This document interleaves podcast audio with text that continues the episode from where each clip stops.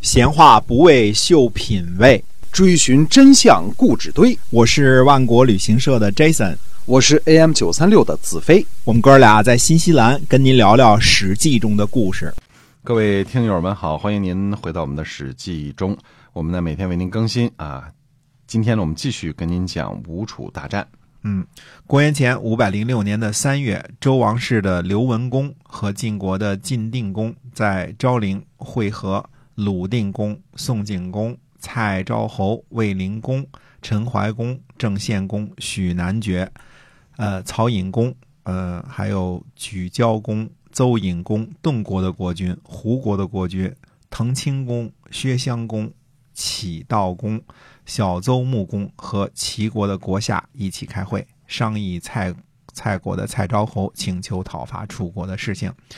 注意啊，这是呃，不只是弭兵呃之后了啊，而且是整个春秋时期可能级别最高、人数最全的一次诸侯会盟了。嗯，呃，除了秦国啊作为楚国的同盟，那么吴国呢作为楚国的对头之外呢？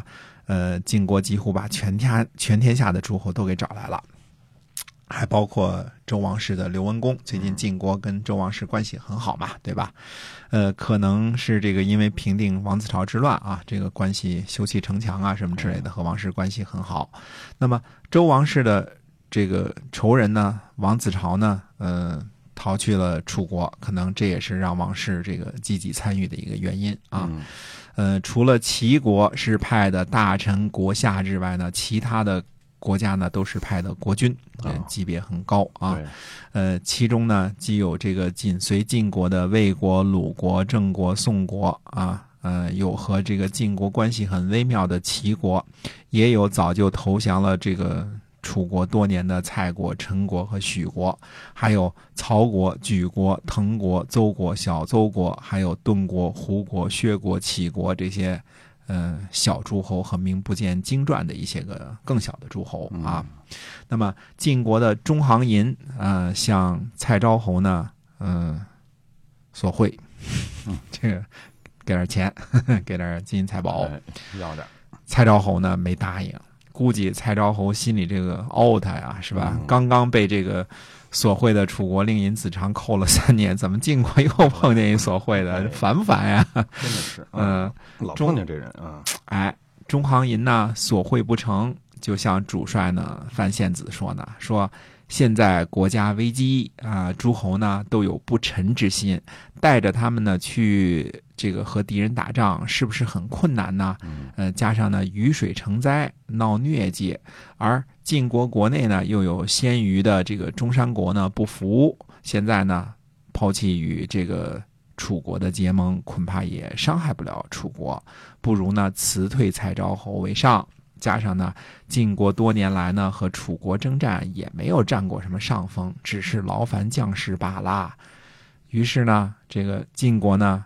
虽然会开了，但是呢，委婉的拒绝了蔡国的请求。嗯嗯，这个贿赂这个事儿，这个是个大事儿啊，大事儿啊。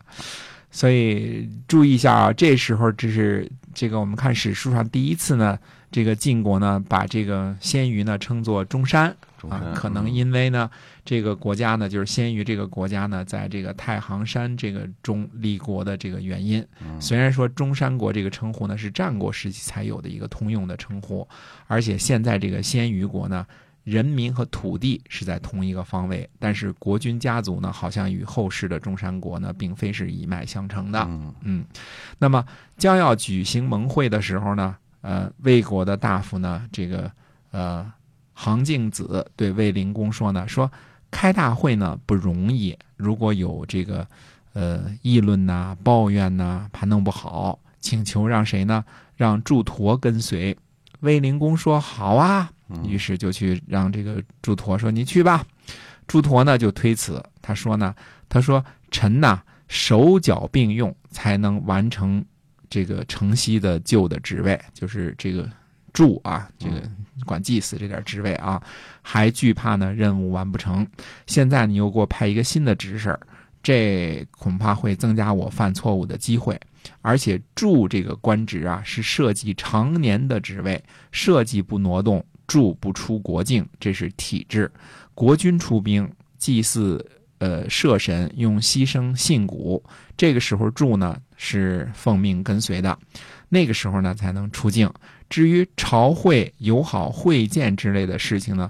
国君出境有一师人马跟随，清出境呢有一旅人马跟随，这其中呢没有臣下我什么事儿啊？嗯嗯，卫灵公说：“你还是去吧，反正也没什么道理，你就去吧。”嗯，哎，那么在这个果然呢，在去参加盟会的路上呢，卫灵公听说了一件什么事儿呢？说这个大会的排班呢，蔡国排在魏国的前边嗯，这可是个大事儿。中国人对这个名次，这个这个这事事儿是是非常非常在意的啊。嗯，现在请客，这个科长排处长前边，这这这有麻烦啊。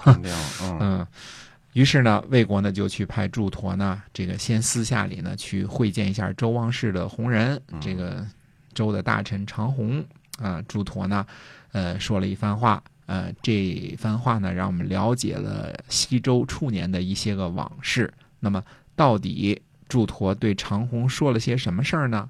且听下回分解。好，我们今天啊，这个吴楚大战呢，就先跟您讲到这儿。感谢您的收听，我们下期再会，再会。